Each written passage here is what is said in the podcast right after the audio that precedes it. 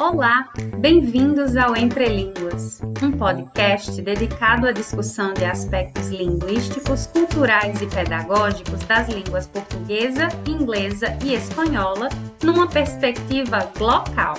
Você, professor, aluno ou curioso mesmo do português, do inglês e do espanhol, é nosso convidado para um papo entre línguas.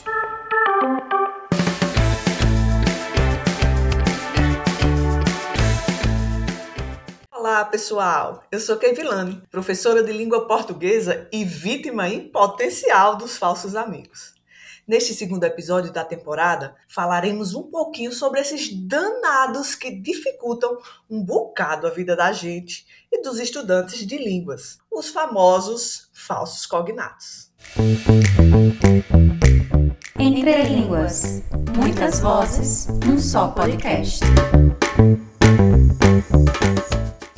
Antes de mais nada, vamos dar as boas-vindas às nossas convidadas da vez. Comecemos por ela, que está nos visitando aqui pela primeira vez. Seja muito bem-vinda, Andressa. Oi, gente, Kevilane, muito obrigada, obrigada a todos. Muitas graças, né? Aproveitando aí, bem-vinda, já que ela está se arriscando no, no, espanhol, vamos né, retribuir. Muitíssimas graças, muito feliz pelo convite, muito bom estar aqui com vocês, né? Estreando agora nesse podcast. Muito massa, muito massa. Bom, deixa eu me apresentar um pouquinho então, né? Meu nome é Andressa Luna, Andressa Luna Saboia, muita gente chama Andressa, outros chamam Luna, fiquem à vontade. Eu sou professora de língua espanhola no IFRN desde 2010, né? Atualmente eu estou no campus de Ceará Mirim, né, no Instituto. Então, há 12 anos praticamente aqui no Rio Grande do Norte, mas eu sou lá de Fortaleza, no Ceará. A minha formação é toda lá, né, na Universidade Estadual do Ceará, na UES, onde eu é, me graduei, né, a licenciatura em Letras Espanhol, fiz o mestrado em Linguística Aplicada e atualmente eu estou na Universidade de Almeria, na Espanha, fazendo o meu doutorado na área de Ciências Humanas e Sociais, nessa linha de investigação né, de estudos de língua e literatura. E aí hoje eu estou muito feliz em estar aqui participando com vocês e poder falar um pouquinho aí desses falsos cognatos que às vezes tiram o juízo da gente. Mas vamos conversar um pouquinho, saber se esses falsos cognatos são tão problemáticos assim, né, nesse nosso processo de ensino e de aprendizagem de uma língua estrangeira, né? É isso aí. Nós temos uma outra tagarela para conversar conosco. Oi, gente! Hello, everyone! Gente, eu estou de volta mais uma vez nesse novo episódio do Entre Línguas estou muito feliz em compartilhar esse momento com a Andressa, eu, professora Wigna, de língua inglesa. Acho que vocês já devem lembrar de mim de alguns outros episódios. E hoje nós vamos falar um pouquinho sobre esses amiguinhos fake, né? Vamos ver um pouquinho sobre como eles podem ser problemáticos ou não dentro do ensino de línguas, como a Andressa já falou, tanto na língua inglesa como na língua espanhola, né? Então, sejam bem-vindos a mais um episódio do Entre Línguas e let's go! Amiga, já vou começar com uma curiosidade. Fake friends? É assim que a gente diz? Qual seria... Qual seria a expressão? Ou eu já estou sendo enganada pelas expressões em estrangeiro? Na verdade, nós em língua inglesa nós dizemos false friends. False friends. Isso, Chego lá. Exatamente. Ou false cognates também. É, uma das duas dá certo.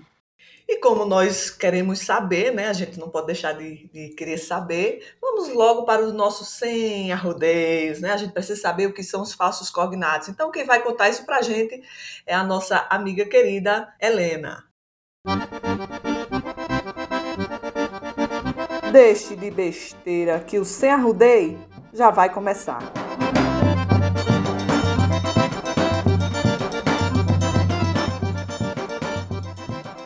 Olá pessoal, eu sou Helena Fernandes, professora de espanhol, e eu estou dessa vez aqui no Sem Arrodeios para falar um pouquinho sobre eles, né? Os falsos cognatos que são muito mais populares também pelo termo falsos amigos, né? Então, né, como o próprio nome diz, os falsos cognatos, eles são aquelas palavras que em uma determinada língua, elas se assemelham na grafia e ou na pronúncia de termos de uma outra língua. Né? No entanto, o significado dessas palavras vai ser totalmente diferente. E aí vai gerar uma série de erros, né, de incompreensão, de é, faltas de entendimento na comunicação entre esses idiomas envolvidos. Né? Vale lembrar também que os falsos cognatos eles podem aparecer em qualquer idioma, tá? Mas eles são muito mais comuns entre aquelas línguas que são provenientes de uma mesma família, justamente pela similaridade lexical. Então é isso, pessoal. Eu espero que vocês tenham entendido e agora que vocês já sabem, né, o que são os falsos cognatos, cuidadito para não cair nas suas armadilhas, tá bom? Hasta la próxima.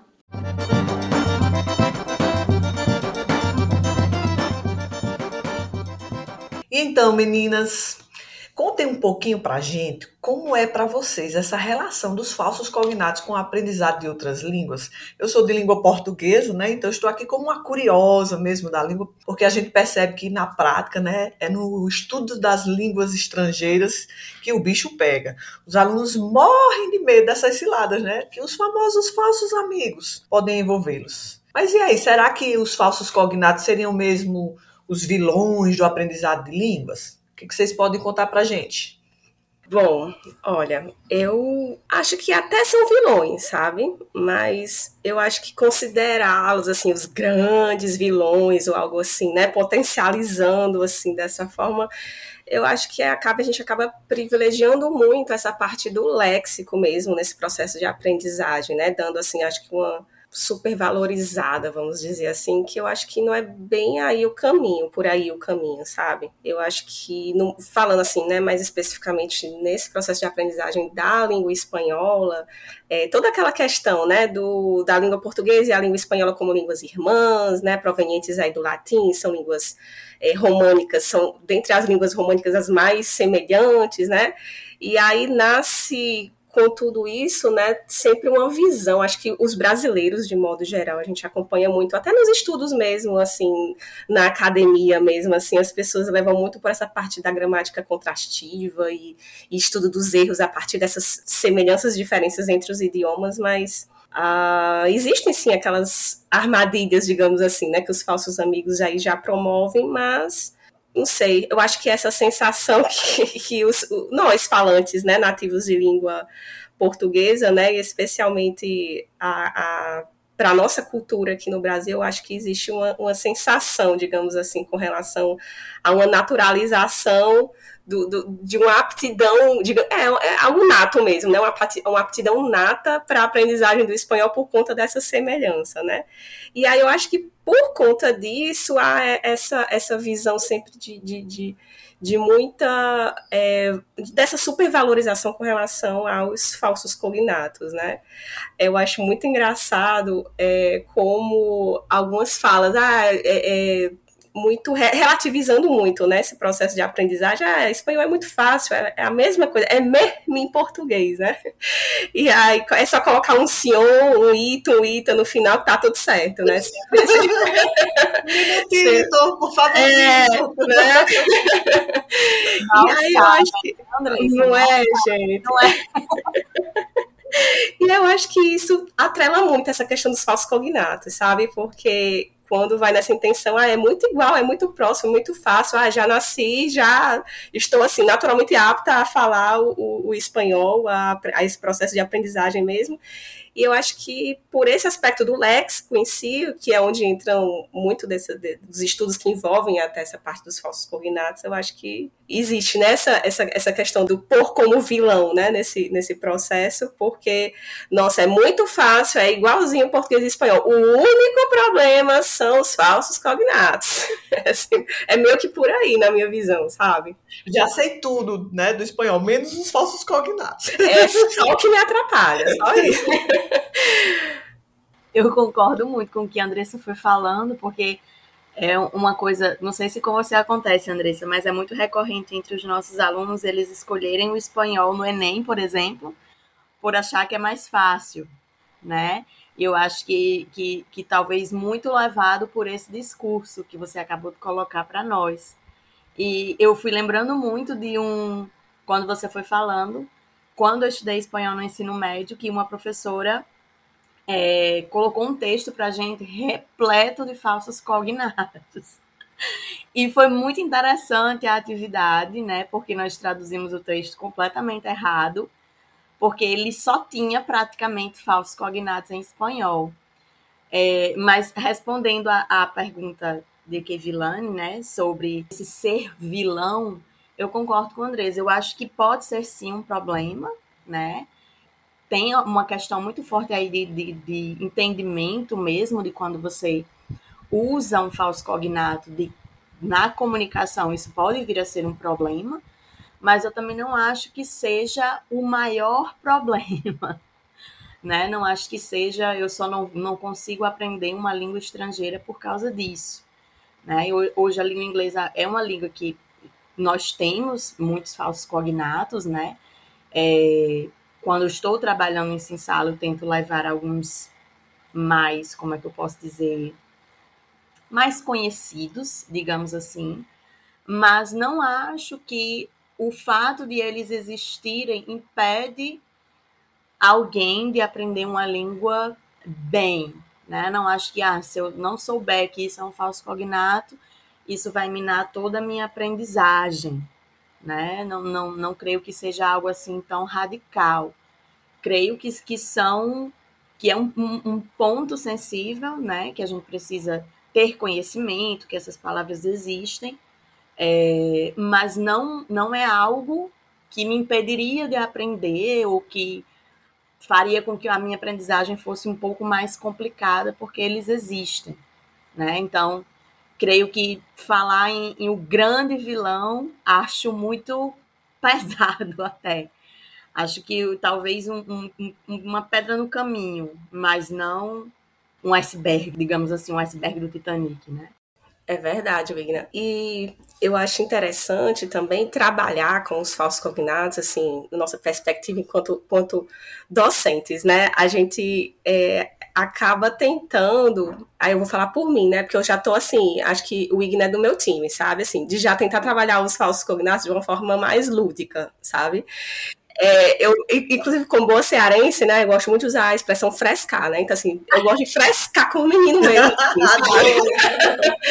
e aí, os falsos cognatos, eles acabam sendo divertidíssimos, né? Eu acho que essa proposta de, assim, ah, vamos tirar um pouco aí essa cara aí dessa história de ser vilão, porque acaba que a gente imprime nos alunos um medo da tentativa Isso né, de falar, de se expor mesmo com relação ao idioma. Aí a gente vai no portunhol mesmo, a gente começa assim no portunhol, a gente vai é, avançando, né? A gente tem que ir se expondo mesmo a essa prática a, do, do, idioma. Eu acho tão bonito quando eles chegam assim, depois de um tempo, aí chegam, ai, professor, encontrei um mexicano no shopping, eu consegui me comunicar assim, assim, assim.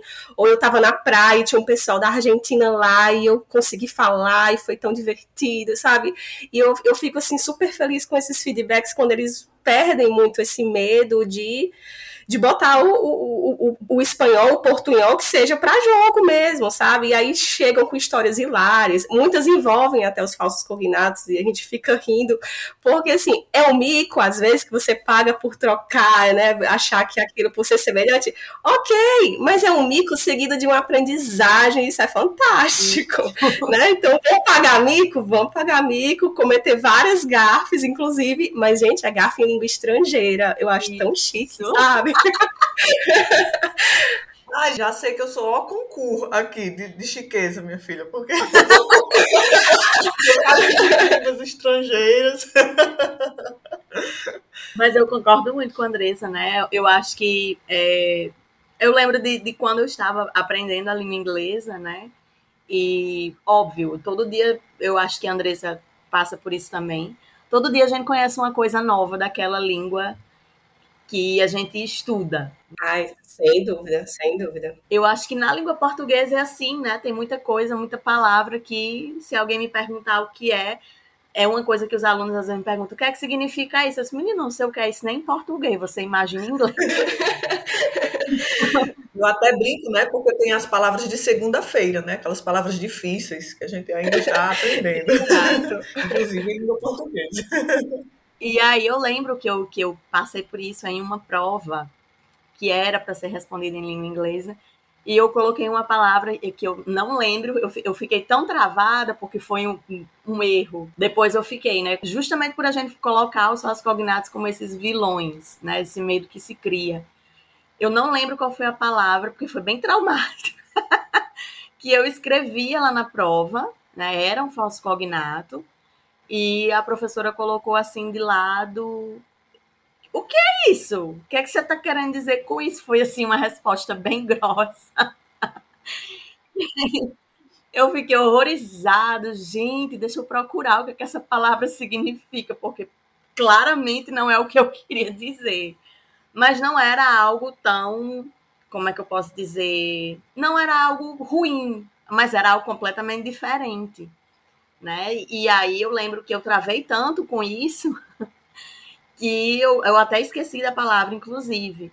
Mas eu aprendi a, a palavra, como se dizia o que eu queria dizer, né? E, e eu acho que muito por a gente colocar essas palavras como um, um, um ponto difícil, né, de se aprender. Acho que falando em, em relação à língua inglesa, é, é, é colocar os falsos cognatos, é, os verbos no passado, as exceções, como se fossem grandes vilões. E aí a gente esquece toda, toda a outra parte.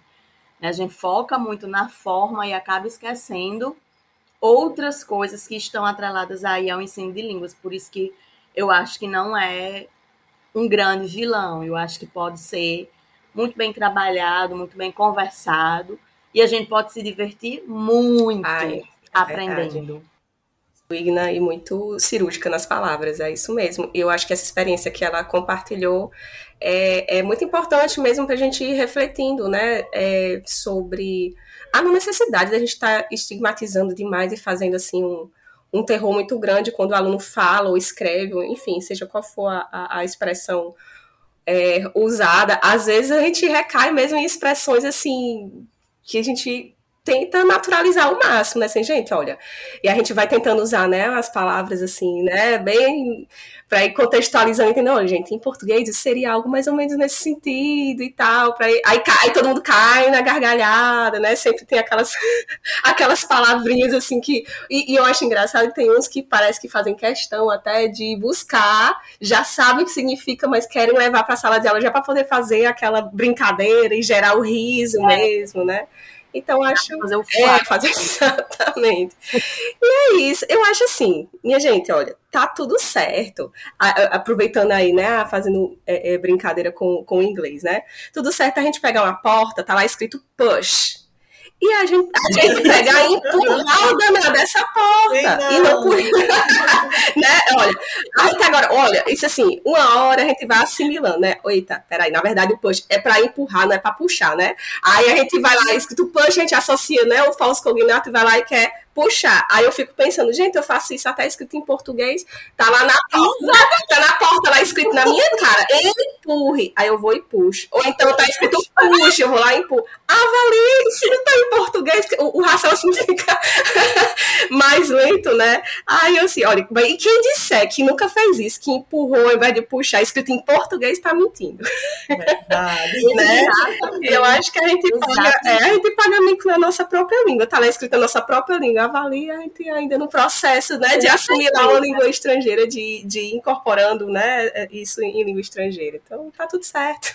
Não tem como. Eu acho que isso já vem bem a calhar uma pergunta que eu gostaria de fazer a vocês, né? Se os falsos cognatos não são exatamente os maiores vilões, né?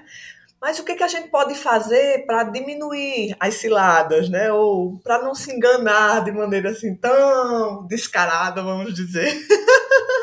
para não dizer por aí que a gente não conhece essas palavrinhas que são os falsos amigos, né? Como é que nós, pobres aprendizes de línguas, podemos escapar de vez em quando das armadilhas que os danadinhos nos aprontam, né? Será que a gente consegue ou será que o caminho mesmo é encarar com bom humor e, e vai aprendendo contextualmente, né? Como, como fazer isso na vida da, do uso da língua, né? Na vida cotidiana de uso das línguas. Olha, eu acho que não tem uma fórmula certa, sabe, Kevilane? É, eu acho que um, um, um dos pontos principais, pelo menos falando em sala de aula de língua inglesa, eu sempre tento levar os mais comuns, né? Até porque não tem como a gente levar tudo para dentro da sala de aula, né? A gente faz o aluno, olha, existe isso, isso daqui são coisas comuns que acontecem dentro dessa língua, essas palavras talvez sejam as mais utilizadas, as mais, é, entre aspas, consideradas mais difíceis ou mais usuais, enfim. Eu tento fazer com que os, os alunos conheçam as que são mais comuns, né? E até fazer conhecer alguns sinônimos, para que eles possam, talvez, não sei, usar os sinônimos, mas aí quando a gente fala é, é, na língua falada, é muito difícil você fazer isso, porque quando você está ali na língua escrita, né, você diz, olha, gente, pode usar essa palavra no lugar dessa, que significa a mesma coisa, ou até mesmo usar mesmo o falso cognato, mas sabendo que é um falso cognato, mas às vezes quando você está na linguagem, é, é, se comunicando mesmo com a pessoa e você fala uma coisa dessa, às vezes não tem muito o que você fazer. né? Esperar uma correção, é esperar que alguém diga, acho que não é bem isso que você está querendo dizer. Mas não existe uma fórmula certa. Eu acho que é, que é você conhecendo mesmo, se apropriando da língua, ir treinando, ir, ir estudando, e ah, essa palavra aqui não é bem o que eu pensava. Não, não acredito que, pelo menos para mim, assim, eu, eu não tenho uma fórmula, né? Que eu diga assim, ah, eu vou usar isso daqui com os meus alunos e eles vão aprender os falsos cognados e nunca mais eles vão ter problema com isso. Não tem como, né, a gente fazer isso. É, é, é pelo menos para mim, é uma coisa que é meio impossível de se realizar. Então, eu acho que eu vou muito mais no, no que é mais usual, no que eles vão encontrar mais por aí. É, e às vezes é, isso é bem problemático, porque ah, eu vou, vou no que eu acho que eles vão encontrar mais por aí, mas nem sempre é, né? A gente tem uma língua falada em muitos países do mundo e falada por pessoas de países que nem têm essa língua como língua oficial. Então, quem sou eu para dizer o que é que vai ser mais usual ou não? né? Óbvio que, que a gente tem aí circulando algumas palavras que talvez fossem as mais usuais, mas não tem como a gente dizer que elas de fato são. Cada lugar vai ter uma especificidade. Então, a gente tenta fazer com que se conheça pelo menos aquilo que nós, enquanto professores, selecionamos, achando que talvez vá ser o mais importante, o mais interessante. Mas não acho que tem uma fórmula certa para fazer isso, né? Até porque palavras que eu diga assim, ah, eu acho que essas aqui são interessantes. Outro professor pode dizer, não, eu acho que são essas. Então, não, não, não tem muito isso. Eu acho que é muito mais conhecer a língua e tendo algum tipo de, de imersão dentro dessa língua, de alguma forma, para poder ir conhecendo essas palavras. É, eu concordo com o Igna. É, eu acho que a gente pode até dar dicas, né? A gente vai muito nessa linha, por exemplo, ler sempre, né? Eu acho que é, quando a gente vai lendo, vai também se expondo das mais variadas formas é, com relação ao idioma, isso vai estreitando cada vez mais né, o nosso contato com a língua, assimilando de forma mais efetiva as semelhanças, as diferenças. É, eu sei que tem pessoas que têm objetivos mais específicos e até tem certa pressa, né, assim, em, em, em assimilar, digamos, um, uma quantidade maior com relação a esses falsos cognatos, como, por exemplo, o Igna citou é, o Enem, né, os alunos que acabam optando, é, no caso do espanhol, certo? Optando aí para fazer a prova do espanhol no Enem por considerar, a, ah, é mais fácil porque é mais próximo do português, mas aí quando vai se deparando, estudando, vai percebendo que, ah, de repente os falsos cognatos acabam sendo realmente é, bem problemáticos para essa prova em específico, porque trabalha essa parte de compreensão leitora, e aí eu vou focar bastante nisso. Então, assim, é um objetivo bem específico e que você acaba indo realmente buscar é, conhecer o, o máximo de, de, de, de falsos cognatos possíveis, vamos dizer assim, né?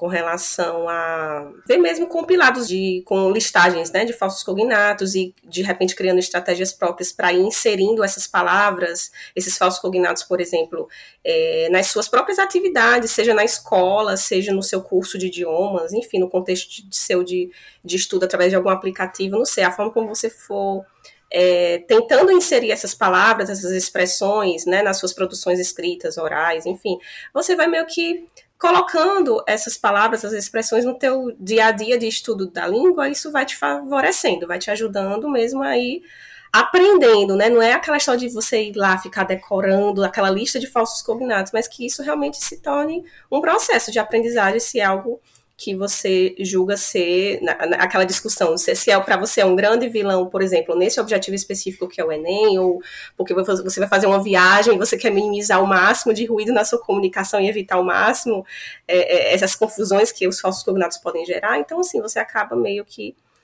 tornando isso um, obje um, um né, o seu objetivo naquele momento com relação ao estudo. E no mais, no modo geral, para quem está aprendendo a língua estrangeira, seja o inglês, o espanhol, quaisquer outros idiomas, e você acaba inserindo hábitos que te ajudem nessa rotina de aprendizagem, fora até da sala de aula, não apenas na sala de aula, que aí as dicas que a gente certamente pode dar é assistir filmes e séries, escutar música, ouvir podcasts, né? Inclusive, se liga aqui no Entre Línguas. não é? Ler revista, jornal, tá? já que a gente não tem que se, se inteirar assim, do que está acontecendo no mundo, principalmente a galera que vai fazer o Enem tem que estar tá muito por dentro do que está acontecendo no mundo. Então, vamos lá, vamos ler aí o, o, as revistas, os jornais que tragam essas notícias né, internacionais na língua estrangeira que você está né, é, focando. Então você vai se familiarizando não só com os falsos cognatos e aprendendo mais sobre os falsos cognatos, mas o, de modo geral, né? Você vai se estre vai estreitando cada vez mais esse contato com, com a língua estrangeira, né? E claro, pra, assim, só para fechar, claro, não tem como a gente aprender todos de uma vez e achar que eu vou pegar a lista de todos os falsos cognatos daquele idioma e aprender de uma vez. Não tem como, né? Não dá. Então é isso, é ter paciência mesmo. O processo é esse. Eu acho que as principais dicas. É, assim, que eu, que eu consigo lembrar agora são essas, né? Eu, eu acho que a, conforme a gente vai avançando, isso vai se tornando mais comum, né? A gente vai realmente assimilando. Eu acho que basicamente é isso. E pensando, né, meninas, a língua como uma imersão cultural mesmo, né? E, e no, ao ingressar nessa cultura, a gente vai se divertindo no processo e aprendendo, Sem né?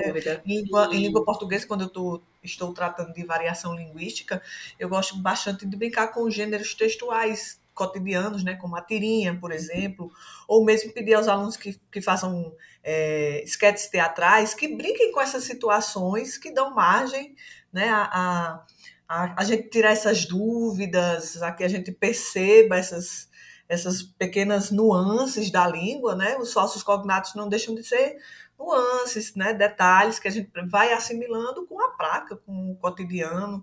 E aí a própria sala de aula também já nos ajuda nesse, nesse processo aí. O que não quer dizer que ainda assim, quer que nesse processo a gente não vá passar por algumas situações um pouquinho embaraçosas, Posso dizer embaraçosa, gente, aqui para o espanhol? Seria bem contextual. Ai, gente. Embaraçada tá, né? A é. embaraçada de uma situação da língua é complexo, né, gente? Ai, gente. É o mais legal porque é verdade, né? Acabei de saber que Kevin de Etio está embaraçada. Felicitações, Kevin. Ai, e aí, quem é que nunca passou, né? Por um perrengue ou que não conhece alguém que já se meteu né? nesses lados linguísticos por causa de algum falso cognato. Então, quem a gente vai nunca? conhecer uma dessas pérolas no nosso momento Exposed de hoje. Momento Expose. Oi, pessoal. Eu sou Silmara Fernandes e venho aqui contar para os ouvintes do Entre Língua minhas experiências com os falsos cognatos em espanhol.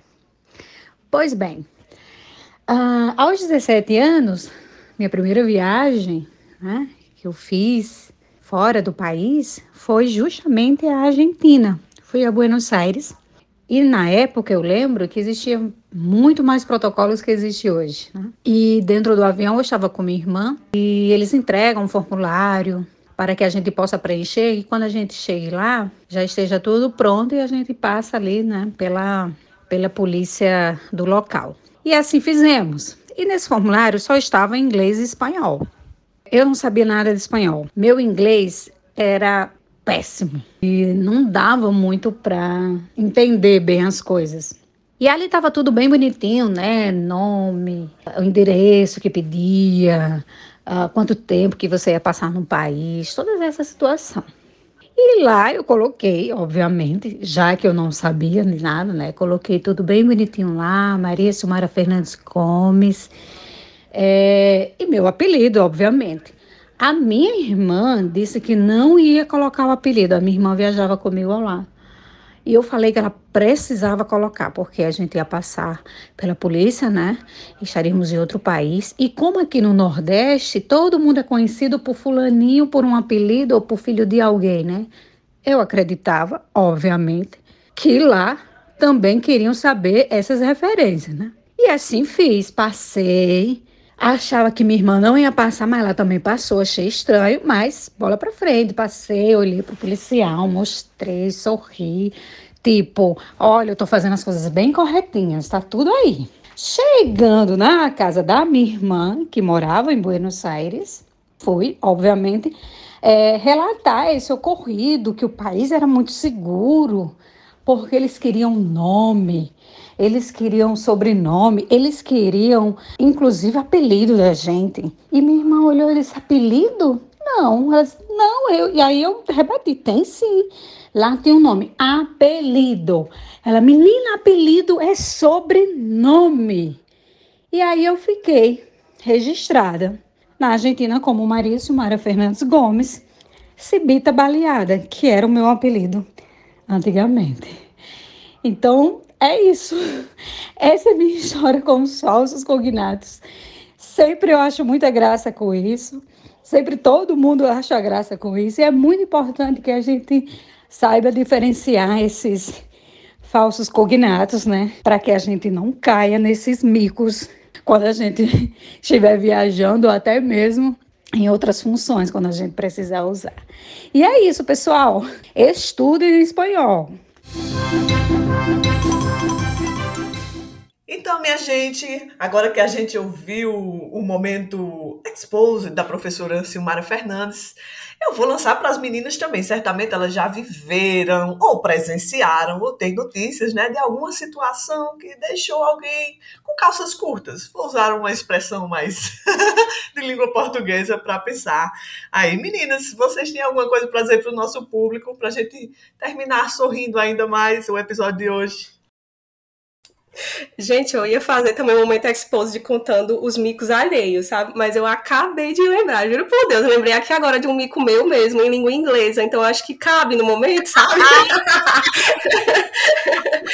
Ai, gente, quando eu tava aprendendo, assim, no comecinho, eu lembro, a primeira viagem, eu tive que me jogar, né?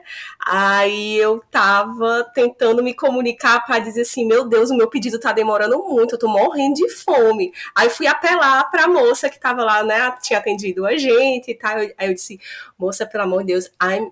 aí eu fui tentar dizer o Aí eu misturei hungry, angry. Gente, pelo amor de Deus, eu queria dizer que eu tava com fome, eu fui dizer que tava com raiva, mas no final das contas deu certo que ela entendeu que eu tava com raiva porque tava com fome. Sei que depois dessa experiência eu aprendi a palavra starving. Pronto, porra, agora eu vou ah, exagerar. É, aí eu vou exagerar, porque agora não basta dizer que está com fome, eu tô morrendo de fome, aí agora eu vou usar starving, que aí não tem perigo de eu confundir, né, angry, hungry. Foi muito engraçado. Ela me olhou com a cara, assim, sabe? Assim, meu Deus. Mas foi muito engraçado. Na hora eu fiquei assim, gente, foi que eu falei. Eu fui, eu fui me tocar. Eu disse, pronto, agora já foi. Mas também agora aprendi e fui aprender outra palavra para tentar não confundir mais. Sinônimo, ah, olha, a estratégia que o Igor falando. Né? Sinônimos, né? Para não cair mais nessas, nessas pegadinhas. Eu acho que comigo foi justamente o uso do embaraçada.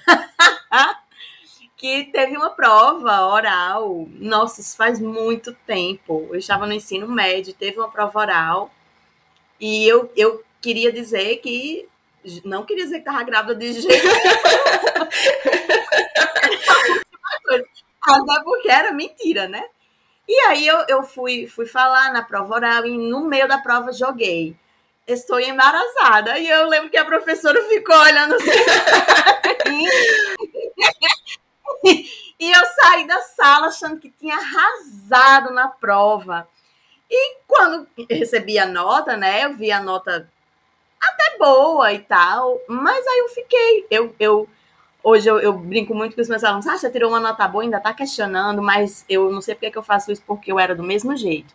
E eu tirei uma nota boa e cheguei para a professora e perguntei, professora, por que, que você tirou isso aqui de mim? E aí ela disse, porque claramente você não está grávida. então, você fez o uso de uma palavra errada. E eu disse, quando foi que eu disse que estava grávida? E ela lembrou do uso do embaraçada, né? E eu nunca mais esqueci do embaraçada por causa disso, né? É, eu, eu não sei se com vocês é assim, mas comigo, se eu cometo um erro, eu fico tão traumatizada que ou eu esqueço ele completamente, ou eu nunca mais é, esqueço. É, é, os dois extremos. E eu nunca esqueci do embaraçada porque eu fiquei, gente, eu não estou embaraçada. Andressa, nesse caso, a gente poderia dizer que ela ficou coberta de vergonha.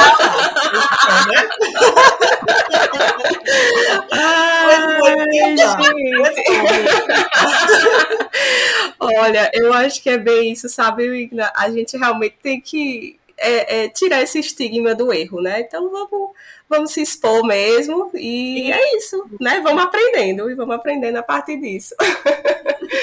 Ah, eu aprendi, eu agora entendi a total diferença também do angry, hungry, e ainda aprendi o estável, olha, ainda acrescentei o vocabulário pelo medo do erro. Ai, gente. Ainda criou o vocabulário. Né, isso é fantástico. Ai, gente, vamos estudar língua estrangeira, que é o máximo. É, é isso aí. Vamos viver entre línguas, não é isso, meninas? Vamos, vamos. Quero agradecer, deixar os meus agradecimentos à querida Andressa e à nossa amiga Wigna por estarem junto conosco nesse segundo episódio, que eu creio que é, o nosso público vai amar, né? Vai tomar um baço ou uma copa. Chega, meninas. Vou falar de bebidas nessa hora, né? A gente vai finalizar com um cafezinho. e quero deixar é, o meu abraço com vocês e um momento para vocês se despedirem do nosso público. Fiquem à vontade. Ah, gente, só agradecer mais uma vez o convite. Muito feliz de estar aqui com vocês. Eu acho o projeto fantástico. Ah, acho que isso do viver entre línguas, assim, que, que a Vilane colocou, é isso, sabe? A gente realmente é, fazer essa troca, não só linguística, mas necessariamente cultural, né? Porque tá aí tudo interligado, língua, cultura, e a gente está aqui fazendo essa troca hoje muito, muito, muito massa. Então, besitos a todos, um forte abraço e eu estou muito feliz de estar aqui, de ter participado, viu? Valeu! Eu já disse a Andressa que ela se lascou, aceitou uma vez. é, eu também queria agradecer, né, pelo dia de hoje, por essa troca tão, tão rica, né, que a gente faz entre as línguas aqui dentro do Entre Línguas é realmente um viver entre línguas.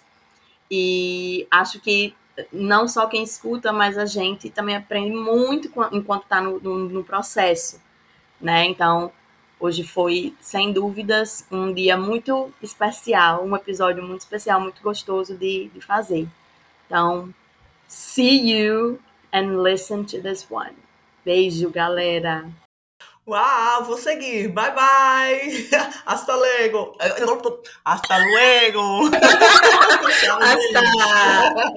Vou ler a língua no final. Bye, bye. Tchau, gente.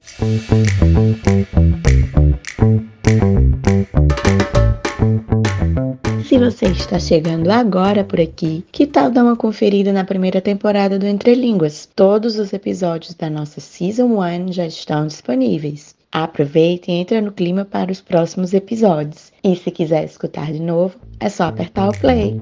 Bye! O Entre Línguas é um projeto desenvolvido por membros do Núcleo de Linguagens e Códigos no LIC, do campus Apodi, em parceria com a Assessoria de Extensão e Relações Internacionais, a ASERE, do Instituto Federal de Educação, Ciência e Tecnologia do Rio Grande do Norte, o IFRN.